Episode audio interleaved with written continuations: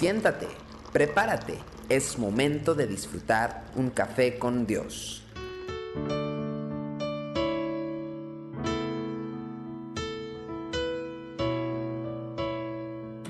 Bienvenidos a Café con Dios.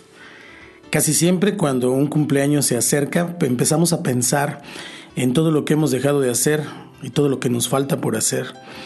Y esta ocasión quiero hablar de Proverbios capítulo 20, versículo 29, que nos hace reflexionar un poco al respecto. Dice, la gloria de los jóvenes es su fuerza y la hermosura de los ancianos es su vejez. El autor de Proverbios está escogiendo dos grupos de personas que están en extremos opuestos de la vida para compartir una visión y una observación muy importante con nosotros.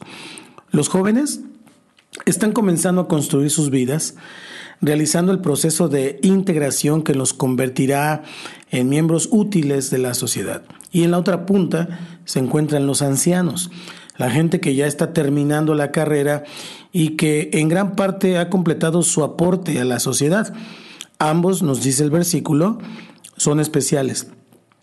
A nosotros nos ha tocado vivir en una sociedad que eleva a un lugar de privilegio a la juventud eh, como sociedad pagamos cifras millonarias a muchachos que deslumbran con sus habilidades, eh, por ejemplo, para jugar fútbol, básquetbol, o las supermodelos del mundo de la ropa son las estrellas que siguen alocadamente multitudes de adolescentes que pretenden ser iguales a ellas.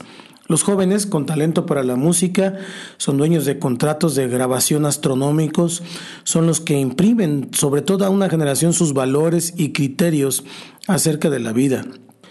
En el mundo de las empresas, las personas con 40 años de servicio leal a la compañía ya no son tan necesarios, pues deben hacer lugar para la ola de graduados universitarios que se cree representan el futuro del mercado. Dentro de este marco, entonces, la vejez es un castigo. El que ha entrado en la etapa de retiro es una persona que no tiene delante suyo otro desafío que esperar la llegada de la muerte. Aunque mostramos cierta ternura hacia los que son ancianos, la verdad es que pocos los consideramos como miembros valiosos de la sociedad. El texto de hoy corrige esa creencia tan arraigada en el ser humano de que hay una etapa de la vida que es mejor que la otra. En realidad, cada etapa es especial. Trae consigo ciertos desafíos que son diferentes a los que enfrentan aquellos que se encuentran en otras etapas de la vida. Es justamente porque queremos medir todas las etapas con el mismo criterio que se convierten en indeseables. Si tomamos lo que es la gloria de la juventud y la aplicamos a la vejez, de seguro tendremos la opinión de que es una etapa muy triste, los ancianos son personas que pierden día a día la vitalidad y la fuerza que en otro tiempo tenían en abundancia. De la misma manera, si nuestro ideal tiene que ver con la belleza física, el cuerpo esculpido y el rostro reluciente, pues nos vamos a resistir con toda nuestra fuerza al avance de los años. El texto de hoy, sin embargo, nos dice que la hermosura de los ancianos es precisamente su vejez. Detrás de esas arrugas y esos cabellos canosos hay toda una vida de experiencia, de luchas, de victorias, y en sus rostros hay una historia que merece ser contada. De sus errores y aciertos hay muchas lecciones que podemos aprender. Les debemos nuestro respeto porque han corrido con perseverancia la carrera de la vida. Nosotros aún no sabemos si llegaremos a donde ellos han llegado.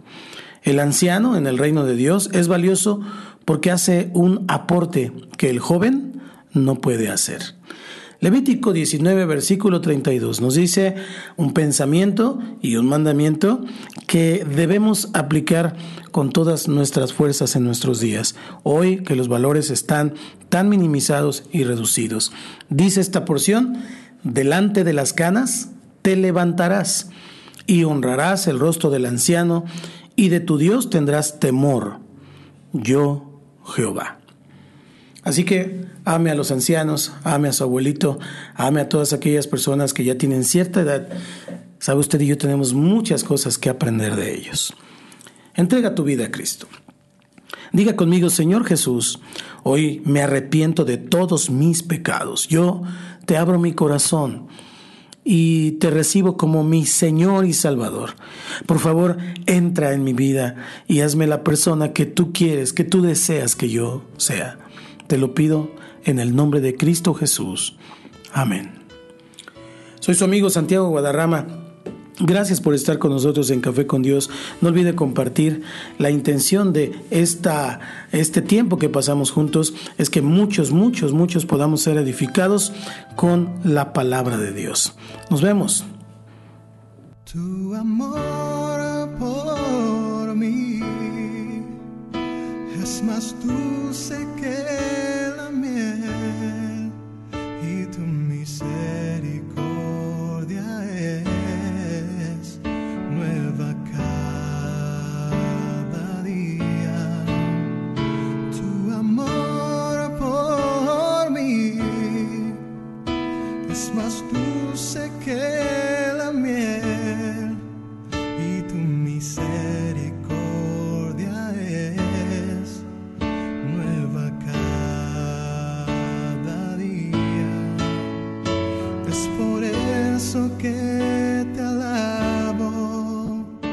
es por eso que te sirvo, es por eso que te doy todo mi amor.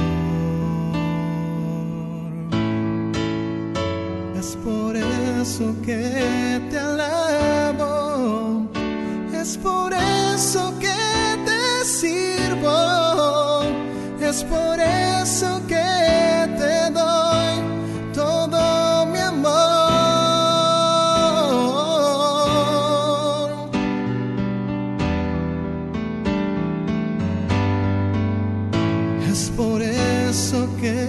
te alabo, es por eso que te sirvo, es por eso que te doy.